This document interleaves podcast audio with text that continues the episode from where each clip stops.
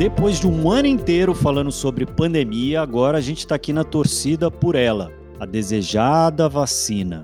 E hoje eu tô aqui com uma nova companhia, que não é a vacina, mas era muito esperado aqui no programa, que é o meu também sócio, o nosso top voice do LinkedIn, Rodrigo Piponzi, meu sócio na MOL, que vai falar pra gente o que, que ele quer fazer quando essa pandemia acabar. Fala, Arthur. Prazer estar aqui. Essa resposta é fácil, né? Eu quero aglomerar, eu quero viajar, eu quero poder encontrar as pessoas queridas, poder encontrar meus colegas de trabalho, alguns dos quais eu nem conheço porque foram contratados durante a pandemia. E você, Arthur, o que você quer fazer quando essa pandemia acabar? Bom, o meu é bem simples. Eu quero ver meu pai e minha mãe, que eu não vejo há muito tempo, vai quase um ano já. Enfim, muita saudade, não aguento mais ver eles só na telinha do celular. Só que antes desse dia tão esperado chegar, a gente ainda vai ter que aguentar muita coisa e uma das coisas que esse país está precisando é de ciência. Tem tudo a ver com essa vacina ou com a falta dela, né? E ciência com C maiúsculo. Nada dessa fake news e teorias da conspiração que a gente vê circulando por aí. Pois é, Arthur, ciência, como a gente sabe, é fundamental. A rapidez com que a gente conseguiu identificar o coronavírus, testar e criar várias vacinas contra ele em tempo recorde só foi possível graças à ciência, que a gente sabe que é essencial e custa caro. Mas estranhamente, o que a gente mais ouve por aí não é mais investimento na ciência, é menos. São cortes. Quando a gente mais precisa, estamos cortando. Será que nós conseguimos também, enquanto sociedade civil, contribuir para reverter um pouquinho dessa confusão? Né? Será que a sociedade organizada pode contribuir para que a ciência se desenvolva, contribuir com o Estado para dar um empurrãozinho nesse desenvolvimento? Como que a gente doa para melhorar o conhecimento, para gerar mais pesquisa, para gerar mais ciência? Esse é o assunto de hoje, aqui no Aqui, aqui se, se, faz, aqui, aqui se doa.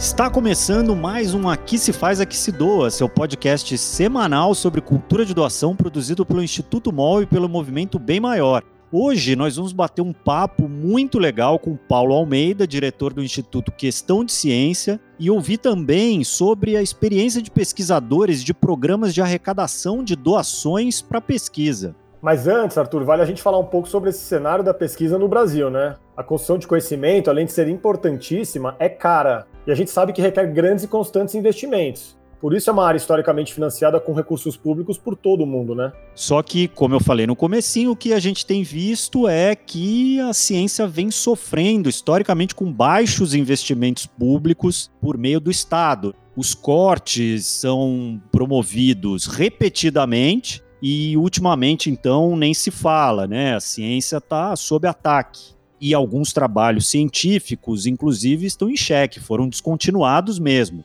com pouca verba para custear insumos, máquinas e os pesquisadores mesmo, né, a mão de obra ou cérebros de obra, a gente se pergunta o que será da ciência e da pesquisa no Brasil daqui para frente. Ainda bem que temos né, essa alternativa chamada filantropia. Isso mesmo, a filantropia voltada para a ciência é super comum nos Estados Unidos e na Europa, onde existem grandes incentivos fiscais e uma cultura de apoio muito consolidada, seja via parcerias, fundos compostos por doações de ex-alunos, como a gente vai falar um pouquinho ao longo do nosso episódio aqui, ou cobrança de mensalidades. No Brasil, isso ainda é uma novidade.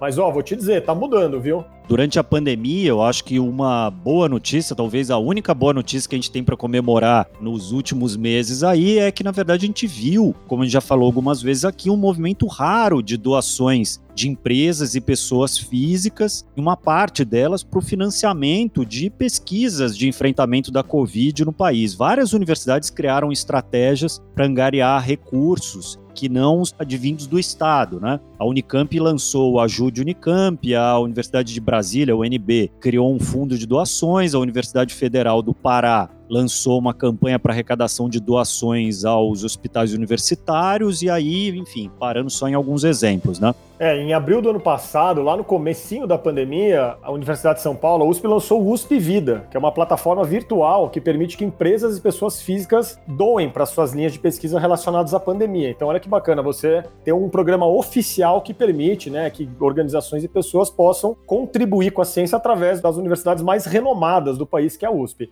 Inclusive, a gente traz aqui um depoimento do vice-reitor da USP, Antônio Carlos Hernandes, que contou para a gente como surgiu essa ideia.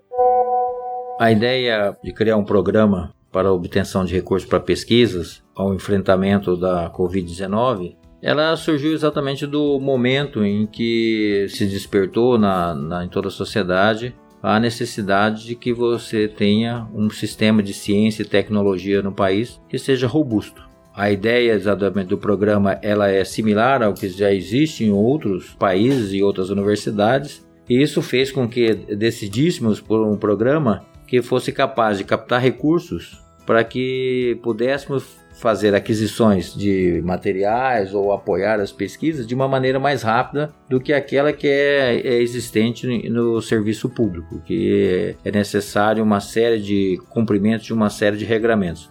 Apesar da novidade, a iniciativa deu super certo. O vice-reitor da USP contou que no primeiro mês foram arrecadados cerca de 500 mil reais e já está quase batendo a meta de 5 milhões de reais. Até agora, quando a gente estava gravando o programa, o número já estava em 4 milhões e 300 mil reais doados, que é alguma coisa como 90% do total. Um dado interessante que eu dei uma olhada ali, tem algumas empresas que doaram ali, são citadas no site, e eu achei curiosa que tem uma doação do jogador Richarlison, jogador do Everton e da seleção brasileira, que imagina só, né, quando que um jogador de futebol jovem como o Richarlison fazendo uma doação para a Universidade de São Paulo, né? Que interessante. Olha que oportunidade que tem de fazer esse tipo de conexão, né? Que só uma ferramenta como essa permite. E esse dinheiro doado no USP Vida está sendo investido em projetos de desenvolvimento de vacinas, medicamentos, estudos sobre processos antivirais e de suporte a redes de diagnóstico. É, um dos projetos em destaque, né, do USP Vida é o Inspire, que é um ventilador pulmonal emergencial, saiu na imprensa, ficou super, né, é conhecido no ano passado, que foi desenvolvido por um grupo de engenheiros da Escola Politécnica da USP. Mas os doadores também podem destinar seus recursos para um fundo único, que é administrado por um comitê gestor, para que sejam aplicados nas pesquisas mais avançadas, né? Então, acho que a gente pode inclusive aproveitar aqui o episódio para convidar as pessoas a entrarem lá, doarem, porque como você falou, é uma forma muito eficiente, muito simples de qualquer pessoa poder contribuir com a ciência do país com a chancela da USP. E sabe o que é mais surpreendente e muito legal também? É que mais da metade dos recursos não são doações de grandes empresas, mas de pessoas físicas, né? Que doam ali de pouquinho em pouquinho, a partir de 50 reais. E segundo o Antônio Carlos Hernandes, até o momento, mais de 3.200 pessoas, muitos ex-alunos da USP, fizeram doações em dinheiro para o USP Vida. Isso mostra que há sim espaço para a filantropia científica no Brasil, desde que existam os canais que facilitem e estimulem essa prática. No caso das empresas especificamente, nós tivemos muita doação de materiais, ou seja, aquilo que de fato precisava para as pesquisas, as empresas vinham e ofertavam. Então, recebemos materiais para fazer protetores faciais, para se fazer máscara, materiais para desenvolver os próprios equipamentos dos respirador. A ação das empresas elas aconteceram de forma diferente e distinta. Mas o que nos foi muito importante é saber da disponibilidade não só das empresas, mas das pessoas físicas e entender da importância do financiamento para a pesquisa. Então, nesse sentido, mais do que o valor em si, que foi arrecadado em recurso, em dinheiro, em espécie, é a quantidade de pessoas físicas que fizeram a doação. É, Arthur, os números são super expressivos, mas o Antônio Carlos também chama atenção para um aspecto que é muito importante e necessário, que essas doações não podem ser pontuais e não podem ocorrer só em momentos de emergência. A mobilização tem que continuar mesmo em épocas não emergenciais, certo? Exatamente, muito bem lembrado. Se queremos que a ciência transforme o nosso futuro, a gente precisa popularizar a cultura de doação para as universidades, para os projetos de pesquisa, para o desenvolvimento de tecnologias e, fundamentalmente, mostrar que esse investimento traz grandes benefícios diretos para a sociedade. As pessoas precisam perceber a importância desse dinheiro, precisam entender que deram o dinheiro e que a sociedade recebeu algo importante em troca. Tem que mostrar que a gente está conseguindo conseguindo ter vacinas, conseguir recuperar vidas que estão em perigo e que sem a ciência e a tecnologia nada disso seria possível, né, Rô? E como eu falei, é um programa aberto, é um programa que a gente convida todo mundo também a participar. Quem se interessou, vale visitar o site do USP Vida. As doações podem ser feitas por boletos ou transferência direta. O link é o portalusp.br barra uspvida e ali você escolhe as opções de doação que começam em 20 reais e podem chegar aí a mil reais. E agora que a gente deu esse rápido panorama da ciência e citou um bom exemplo, Vamos para a entrevista. O Paulo Almeida, nosso convidado de hoje, é diretor do Instituto Questão de Ciência, cuja missão é trazer ciência para os grandes diálogos nacionais e globais em torno da formulação de políticas públicas. O Paulo é bacharel e mestre em psicologia pela USP, bacharel em direito pela Faculdade de Direito de Franca, tem especialização em gestão de projetos pela Fundação Vanzolini e é doutorando na FEA USP. Ele trabalha com políticas públicas na USP desde 2014. Paulo, seja bem-vindo ao nosso podcast. Obrigado por ter aceitado o nosso convite. Que isso, prazer é todo meu. Paulo, a gente já falou um pouco aqui sobre os desafios do financiamento da pesquisa no Brasil, não só nesse episódio, mas também quando a gente falou de endowment, a gente falou um pouco de nos Estados Unidos tem muito dinheiro que vai para a universidade a partir desses fundos patrimoniais, né? E esse é um assunto que vira e mexe, cai aqui. Mas a gente queria ouvir um pouquinho para começar com você, que você traçasse aí um cenário aí do financiamento público hoje no Brasil e comparasse com o privado, especialmente nessa questão das doações aí de pessoas físicas físicas e jurídicas tem alguns pontos interessantes a se considerar. Eu tenho uma visão mais abrangente agora que eu pulei para outro lado. Então, estou um pouquinho numa, numa instituição de que está envolvida com filantropia, então tendo contato com mais filantropos que dão para diversas iniciativas, pouco para ciência, inclusive. E eu já estou na USP há algum tempo, dentro de, de setores da reitoria, então eu entendo bem como é que funciona o outro lado de qual é o interesse, como é que essas questões chegam lá e como é que elas são organizadas a partir do momento que há o contato. Então o que, que eu enxergo hoje do cenário de financiamento privado de pesquisa no Brasil? Primeiro que há uma grande predominância do setor público que acaba atrapalhando isso em alguma maneira. A gente tem o Fundo Nacional de Desenvolvimento de Ciência e Tecnologia, que é o grande fundo que alimenta boa parte das agências federais, que isso depois é redistribuído tanto em bolsas quanto para a FINEP, que trabalha com projetos de tecnologia e de ciência mais aplicada. E a gente tem as FAPs, que são as agências de apoio regionais, e com um grande destaque para a FAPESP, que é a maior delas, que tem mais recurso e tem um pouco mais de tradição. Então, existe uma certa cristalização do modelo de funcionamento de onde é realizado ciência e tecnologia no Brasil, que é basicamente universidade. A gente tem muito pouco de desenvolvimento de ciência e tecnologia dentro de indústria no Brasil, por diversos motivos que a gente pode entrar mais em detalhe daqui a pouquinho.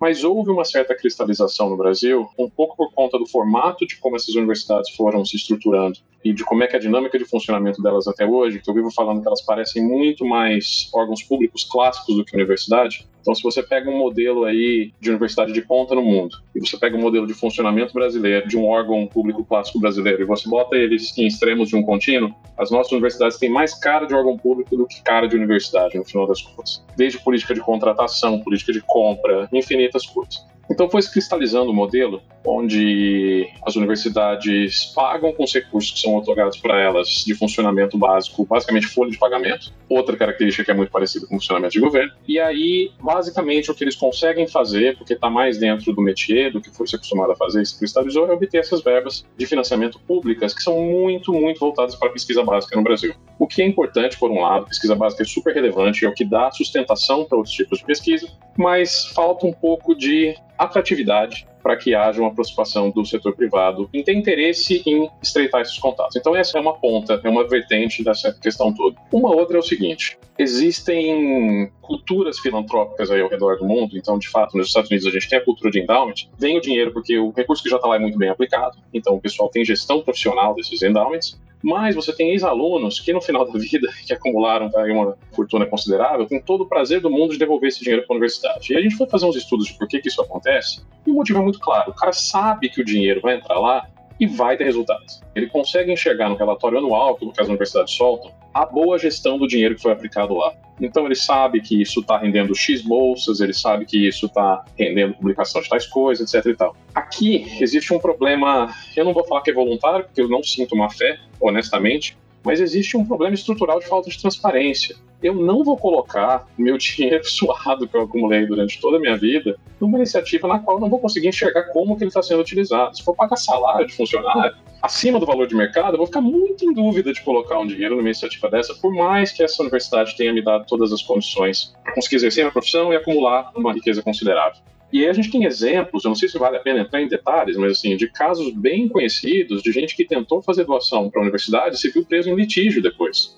Porque, olha, eu quero ajudar essa faculdade específica dessa universidade pública, eu me formei porque eu quero doar um salão. E a única coisa que eu quero em contraprestação é, sei lá, colocar o nome do meu avô na sala. Coisa que a gente vê em qualquer museu do mundo. A gente entra em um museu, tá lá, cedida por tal milionário faz a manutenção dessa sala e tal. E aí de entrar numa questão ideológica de falar, não, isso aí é concessão privada de espaço público, isso é um absurdo, e aí o cara que queria ajudar se vê preso num processo, sabe?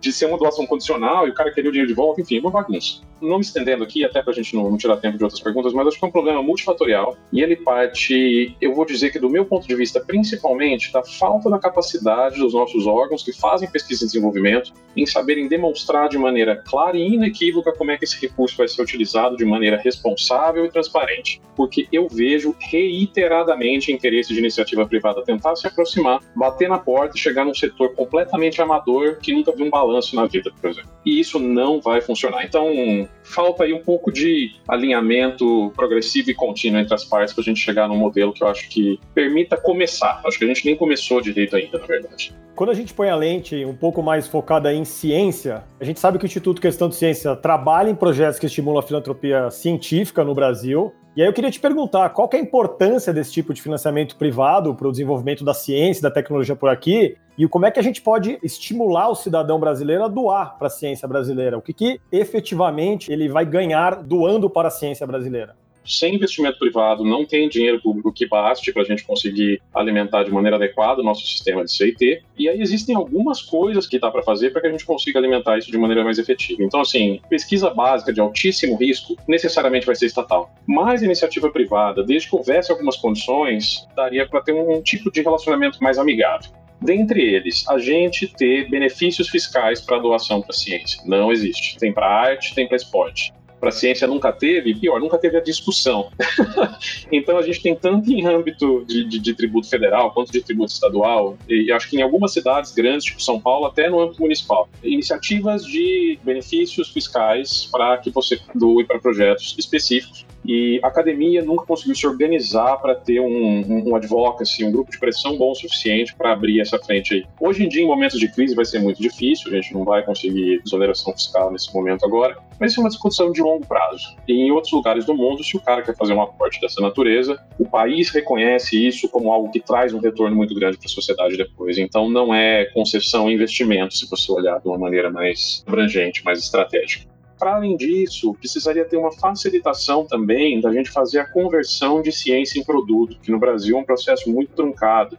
Então, se houvesse uma clareza maior do quanto que o dinheiro, o investimento privado pode entrar, não seja necessariamente só uma doação completamente filantrópica, mas que isso possa trazer um retorno de algum modo, dependendo de como as coisas forem amarradas, isso seria muito salutar. Porque nos últimos tempos, por exemplo, o, algumas agências de fomento começaram a achar interessante depósito de patente. Isso conta academicamente. Só que o pessoal deposita patente que nunca vai ser explorada para ter o registro, né? Vale mais o registro do que o impacto. Modular um pouco essa expectativa para a gente ser orientado mais para impacto do que para número, pode fazer com que, sei lá, a gente consiga ter iniciativas pontuais fantásticas que já aconteceram, do tipo você pegar um cientista de processo, gente que trabalha com microbiologia vegetal, e descobrir que no processo de produção de cana ali tem um subproduto que é pro lixo, que alimenta peixe no Japão e dá uma coloração mais atraente pro salmão.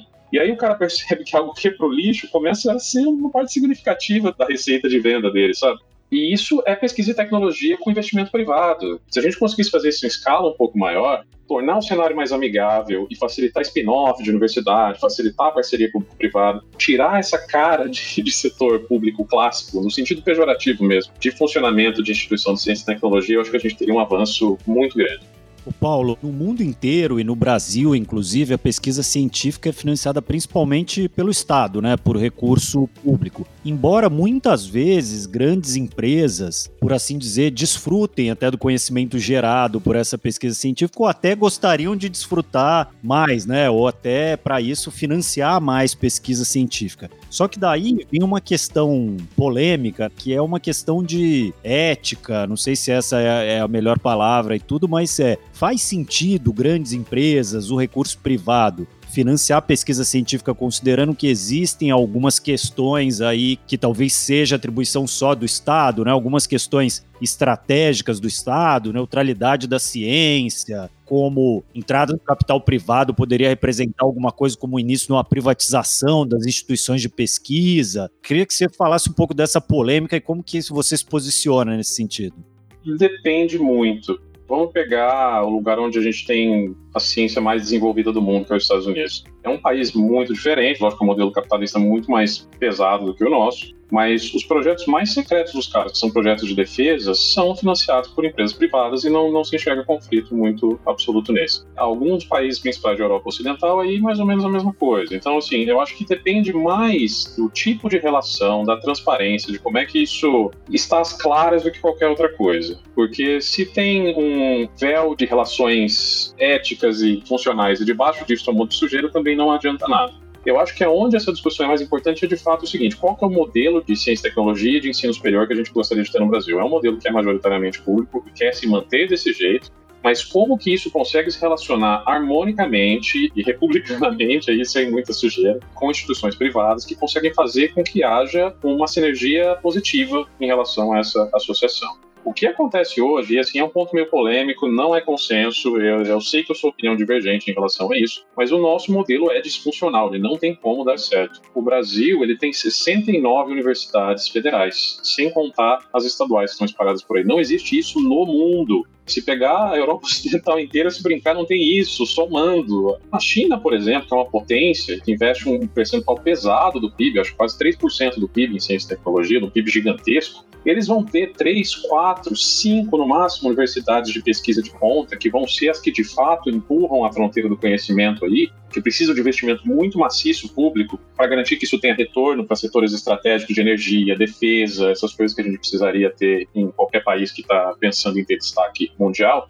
E o resto a gente tem escolas intermediárias de formação, a gente tem escolas técnicas, a gente tem outras coisas a gente tem um modelo que ele é caríssimo e ele é ineficiente, porque você pega um bolo de dinheiro, que é bastante, se for ver o que é destinado para ciência e tecnologia no Brasil. Só que você está espalhando essa manteiga num pão muito grande. Se tem um jeito de organizar isso de uma maneira um pouco mais efetiva, com o dinheiro público a gente já conseguiria fazer muito mais com muito menos, e você consegue ter um foco de atenção mais direcionado garantir que você consiga, inclusive, promover esse relacionamento público-privado de maneira mais orgânica, mais eficiente, e sem que a gente entre nessas discussões meio improdutivas de que ah, tem que ser puro, a gente não pode ter envolvimento privado de qualquer natureza, porque isso eventualmente vai levar a uma privatização que tem o um interesse nefasto do capital em destruir. Não é bem assim, e no mundo desenvolvido a gente sabe que não é bem assim. Mas, lógico, tomando os devidos cuidados e criando estratégia. O problema nosso é esse: a gente sempre fala que vai fazer e a solução é arremessar dinheiro. E aí, se o balde está furado, por exemplo, e a gente está mandando dinheiro para a iniciativa errada, não importa quanto de água que entra, né? Então a gente precisava tapar os buracos do balde e aí definir melhor como é que a gente vai utilizar essa água que está lá dentro. E eu acho que, inclusive, ajuda a dirimir essas questões que são mais éticas e mais de estratégia nacional, de como é que a gente gostaria de ver isso funcionar, do que qualquer outra coisa. Paulo, a pandemia, como a gente sabe, né, acabou impulsionando as ações de empresas e pessoas físicas para ações de pesquisa de enfrentamento da Covid no Brasil. A gente viveu no ano passado um boom histórico de doações. A gente, inclusive, citou aqui no episódio o caso do USP Vida, que foi um grande sucesso. Eu queria saber a sua opinião, se você acredita que essa prática da filantropia vai perdurar após a pandemia e quais lições importantes que essa experiência deixou e que podem ser usadas para a gente poder estimular mais e mais doações no futuro. Eu acho que ela pode perdurar. Vai depender de como é que for o encaminhamento disso. A USP, por exemplo, criou o primeiro endowment dela. Ela gente que queria doar e eles não conseguiam receber. Então isso fez com que fosse necessário haver movimentação para organizar de uma maneira mais efetiva a recepção desse tipo de doação. Então, se aproveitar o momento e mostrar que o dinheiro que foi aportado agora foi usado de maneira responsável e obteve resultados significativos, eu acho que isso tem a chance de perdurar no tempo e a gente começar a consolidar esse tipo de prática com as nossas instituições que têm pelo menos um pouco mais de capacidade de se organizar nesse sentido.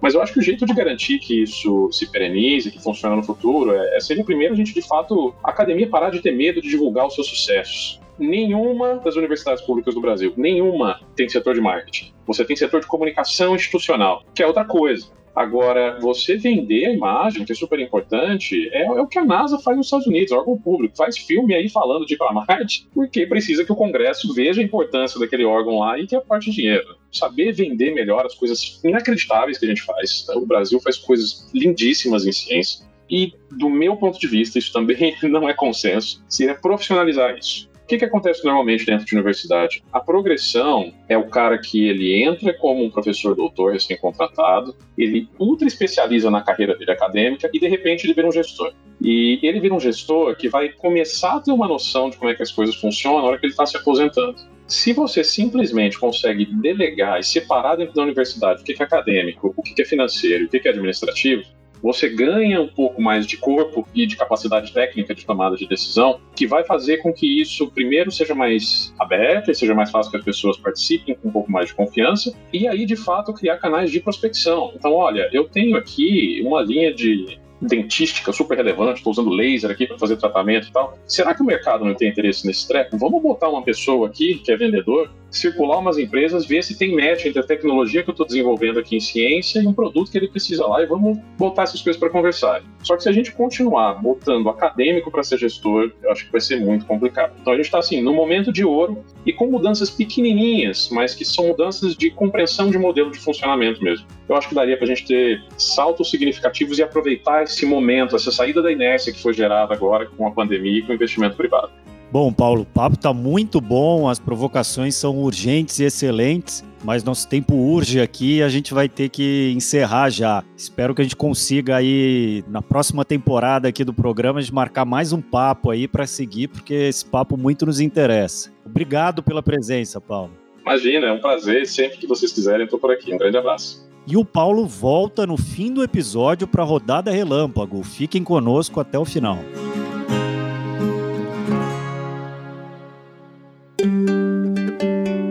Muito legal esse papo com o Paulo, né, Rô? E mais um dos legados que a pandemia vai deixando de mostrar a importância tanto da ciência quanto da doação para a gente contribuir com uma sociedade melhor. Sem dúvida, Arthur. Eu acho que é legal a gente contar também um pouco da experiência do pesquisador, como ele vai atrás desses recursos para tirar um projeto, uma pesquisa do papel, que a gente sabe que também é um desafio grande. Esse foi o caso da geneticista Lígia da Veiga Pereira, que é professora titular e chefe do Laboratório Nacional de Células Tronco Embrionárias e também do Departamento de Genética e Biologia Evolutiva da USP. A professora Lígia tem um projeto audacioso que é sequenciar o genoma da população brasileira. Simplesmente isso. Vocês podem imaginar quanto que isso custa, né? Mas também a importância disso, né?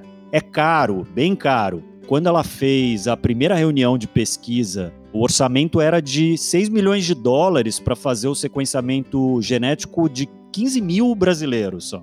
Para colocar o projeto em prática, Arthur, ela teve que ir atrás de financiamento, naturalmente. Ela tentou o público, tentou o privado, mas teve que bater em muita porta para conseguir o sonhado recurso. Depois que ela conseguiu algum apoio privado, o projeto chamou a atenção do Ministério da Saúde, olha só que legal. E estava prontinho para receber verba do BNTS. Mas aí veio a pandemia e paralisou tudo. O caso da professora Lígia mostra bem como é difícil chamar a atenção para a causa da ciência, que é algo de longo prazo, construído com anos de trabalho, sim um resultado de curtíssimo prazo, como muitas vezes as pessoas esperam, ainda mais uma sociedade com questões urgentes como a nossa, né? Por isso, ela reforça que acredita no financiamento público como a melhor forma ainda de fazer pesquisa no Brasil. A doação e o financiamento privado ele vai ajudar muito os cortes de orçamento público, mas A verba pública, mesmo eh, nos países desenvolvidos, ela ainda é fundamental, principalmente para pesquisa básica. A pesquisa básica é uma pesquisa de longo prazo e que nem sempre fica claro qual vai ser a utilidade dela. Eu temo que às vezes a filantropia resista um pouco a colocar seu dinheiro nisso e os valores, as verbas de um governo tendem a ser muito maiores né, do que o da filantropia, mas a filantropia pode ter um papel fundamental, como foi o nosso caso. Eu acho que esse caso do DNA do Brasil é emblemático, né? O valor do apoio que a gente recebeu, além de ser, enfim, ah, vamos fazer os nossos 3 mil genomas, mas foi muito maior do que isso. Foi fazer o governo se mexer e ver que, olha, isso é importante, isso tem um impacto, então vamos participar disso, vamos abraçar essa causa. Ou seja, Arthur, olha que interessante. Ainda que a filantropia não seja capaz hoje de financiar uma pesquisa desse tamanho por si só, só o interesse que a iniciativa privada demonstrou foi suficiente para sinalizar uma importância para um órgão público. Então, a gente já conseguiu observar só a partir da intenção e de um pequeno exercício de filantropia um enorme impacto nessa história, né? E por falar em impacto na sociedade, será que a gente também consegue impulsionar a ciência quando está naquelas de mas, mas eu, eu, não, não tenho, tenho, dinheiro. dinheiro. Claro que dá! Vamos ouvir a dica da nossa colunista Rafa Carvalho, que hoje trouxe coisas bem interessantes. Dá para ajudar a ciência sem ter nenhum tostão sim, pessoal. Como você já sabe, todo episódio do Aqui Se Faz, Aqui Se Doa traz uma dica de alguma coisa que você pode doar e que não é dinheiro. E bem, talvez você, querido ouvinte, não pense nisso o tempo todo, mas a coisa mais valiosa que você pode doar pode ser você. Mais precisamente o seu corpo, depois da sua morte. Você já parou para pensar nisso? É claro que pode ser um pouco de tabu, né? Mas eu queria dividir um pouco dessa informação com vocês. A gente conversa muito mais abertamente hoje em dia sobre doação de órgãos, né? Mas o corpo inteiro, ou até mesmo partes dele, são muito úteis para estudos científicos, gente. Profissionais e estudantes de medicina, enfermagem, odontologia, educação física, psicologia, fisioterapia, fonoaudiologia e até mesmo farmácia se beneficiam muito desse tipo de doação para estudos de anatomia. E eu queria aqui ressaltar algumas coisas para quem está começando a refletir sobre o assunto. Eu não vou me aprofundar demais, mas vou trazer algumas informações de dúvidas frequentes. Primeiro, para doar o seu corpo, é claro, existem algumas condições. Você precisa ser maior de 18 anos e, se for menor, é preciso autorização dos seus responsáveis legais. E também é importante informar os seus familiares sobre isso. Segundo, é possível primeiro doar os seus órgãos e em seguida doar o restante do seu corpo. Nada se perde, um cadáver não se torna inútil por não ter todos os órgãos nele quando ele é encaminhado para estudo, mas vale ressaltar aqui também que não é possível doar corpos de pessoas que morreram devido a doenças infecto-contagiosas ou em situação de violência. Terceiro, a família pode realizar rituais fúnebres, sim, antes de fazer a doação do corpo. Só não pode, obviamente, fazer um enterro ou uma cremação. Quarto, quando você encontrar uma instituição que aceita a doação de corpos, você vai precisar assinar uma declaração de vontade, cujo formato varia de lugar para lugar. Depois é preciso reconhecer firma em cartório e aí uma via dessa declaração fica com você e outra fica com a instituição com a qual você entrou em contato. E quando essa declaração ficar com você, é importante que ela esteja em um lugar que seja fácil de ser acessado pelas pessoas mais próximas que já sabem desse seu desejo. No fim das contas, são os seus familiares que vão informar a instituição sobre a sua morte e são eles que vão tomar a decisão final sobre essa doação. Então é preciso deixar o seu desejo bem claro para todo mundo, assim como é feito já na doação de órgãos. A gente vai deixar na descrição desse episódio um link de uma matéria do Jornal da USP, muito explicativa, dando alguns detalhes e até indicações de lugares para você entrar em contato se você estiver considerando essa doação. Mas para encerrar, eu queria ressaltar aqui que um corpo doado para o progresso da ciência pode ficar à disposição para estudos durante décadas, gente. Já parou para pensar que mesmo depois de muitos anos, quando você não estiver mais aqui, você pode deixar um legado riquíssimo que vai tornar o futuro melhor? É uma herança muito preciosa e que está ao alcance de todos nós que hoje estamos vivos. Vale a reflexão. Até a próxima, gente! Eu sempre falo aqui, a Rafa nunca deixa a gente na mão. Obrigado, Rafa. Outras formas legais de doação sem dinheiro nesse caso é a doação de órgãos, que a gente já falou aqui em outro episódio, não me lembro em qual, mas procure aí, aproveita e ouça alguns. E também se voluntariar para participar de algum estudo científico, né? Por que não? Eu teria participado do estudo da vacina de bom grado. Opa, eu também. Pena que eu não fui chamado. Mas sabe como você pode ajudar de outra forma, Arthur? Comprando um produto social, como a gente bem entende, né? O ouvinte já sabe, são aqueles produtos que só de você adquirir você já está contribuindo para uma causa. Quem traz a sugestão da semana é a nossa queridíssima colunista Duda Schneider. Oi, gente! Eu sou a Duda Schneider e esse é o quadro Produto Social da Semana. É sempre um prazer vir aqui dar dicas de produtos incríveis para vocês comprarem e colaborarem com causas. E bom, como estamos falando hoje aqui sobre a importância da ciência, o produto de hoje é para respeitarmos o maior pedido que os cientistas têm feito para gente nos últimos tempos: usar a máscara facial para ajudar a proteger do coronavírus. Com certeza, todo mundo que tá ouvindo tem aí uma gaveta de máscara em casa, lugar para pendurar perto da porta para não esquecer antes de sair, rotina para lavar e pegar uma nova. Mas a gente sabe também que esse é um item que vai acompanhar a gente ainda aí por alguns bons meses. E se da próxima vez que você precisar comprar um estoque novo de máscara, você puder comprar uma que apoia toda uma rede de costureiras e costureiros? Essa é a proposta da Fashion Masks marca criada pelo Instituto Ressocial para desenvolver projetos de inclusão social e geração de renda para trabalhadores informais afetados pela crise do Covid. São trabalhadores que tiveram as fábricas fechadas, que se viram sem emprego durante essa crise, e o Breno e o Marcos, que são os fundadores da iniciativa, tentaram encontrar uma forma de continuar gerando essa renda. Então eles criaram um e-commerce que você pode entrar e garantir as suas máscaras, que é o www.fashionmasks.org e que conecta diretamente costureiras, fábricas e facções de roupas que fabricam máscaras faciais com o consumidor final. O projeto ele também tem o apoio do Grupo Malve, que fornece os tecidos cortados por um preço abaixo do mercado, e de muitas outras empresas que apoiaram, seja doando suas expertises ou comprando máscara para seus colaboradores. Acreditando que multiplicar é a melhor forma de dividir, o projeto é todo colaborativo, então a costureira pode optar por fazer parte do time fixo, no qual ela faz as máscaras e a Fashion Masks te instrui a produzir essa máscara, oferece os materiais e faz a venda pelo site, ou a costureira pode comprar um kit de tecido pré-cortado, produzir e vender por conta própria. Sempre o objetivo é gerar renda, e por isso o lema da marca é: Não estamos na moda, estamos na renda de centenas de costureiras em todo o Brasil. E bom, com um projeto tão estruturado, o resultado não podia ser diferente. Já são mais de 1 milhão e 200 mil reais gerados em renda para as costureiras e costureiros do projeto. E já estão pensando lá na frente, já tem outros produtos além das máscaras, como camisetas e ecobags, para que o projeto continue mesmo depois que a gente possa aposentar as máscaras. E a gente não vê a hora disso chegar, né? E como sabemos, a única forma de aposentar as máscaras no futuro é usando elas com responsabilidade hoje. Por hoje é isso, pessoal. Esperamos que tenham gostado e até a próxima. Obrigado, Duda. E se você, ouvinte, tiver alguma indicação de produto social, de doação sem dinheiro, de sugestão de tema para o podcast, fale aqui com a gente. Vai lá no arroba Instituto MOL, MOL, M-O-L, no Instagram e deixa uma mensagem para a gente. Ou então escreve para o e-mail instituto.editoramol.com.br. Boa, Arthur. E para fechar, a gente volta a falar com o Paulo na rodada relâmpago.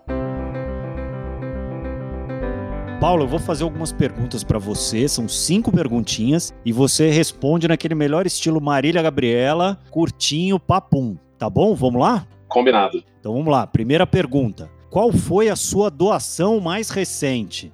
Foi um projeto de crowdfunding, que aí não tem absolutamente nada a ver com a academia, foi patrocinar um, um livro, na verdade, chama The Fire.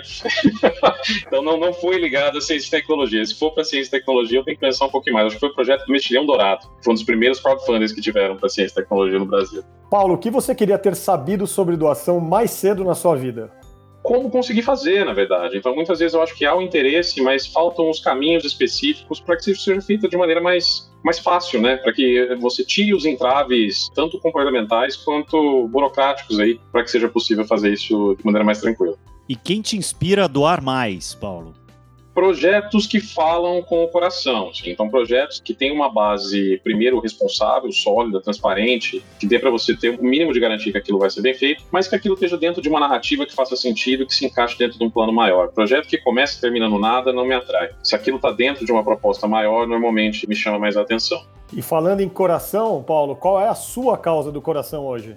pensamento racional e crítico e uso de evidências científicas em desenho de políticas públicas. Com certeza absoluta. Fica a dica aí para quem servir, né? Para terminar, hein, Paulo? Uma sociedade que sabe o que é cultura de doação, uma sociedade mais desenvolvida, rica e menos propensa a ficar girando em falso. Bom, fica aí, né? Entregue para quem? Os entendedores entenderão.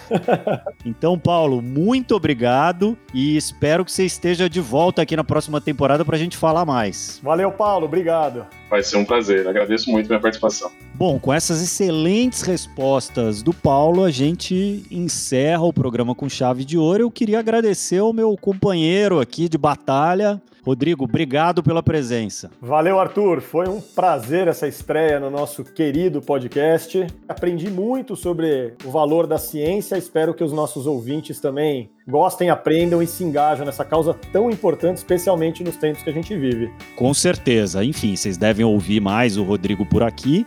Terça-feira temos mais. Seguimos aqui na luta e no desejo pela vacina e por um mundo melhor, com mais ciência e menos loucura.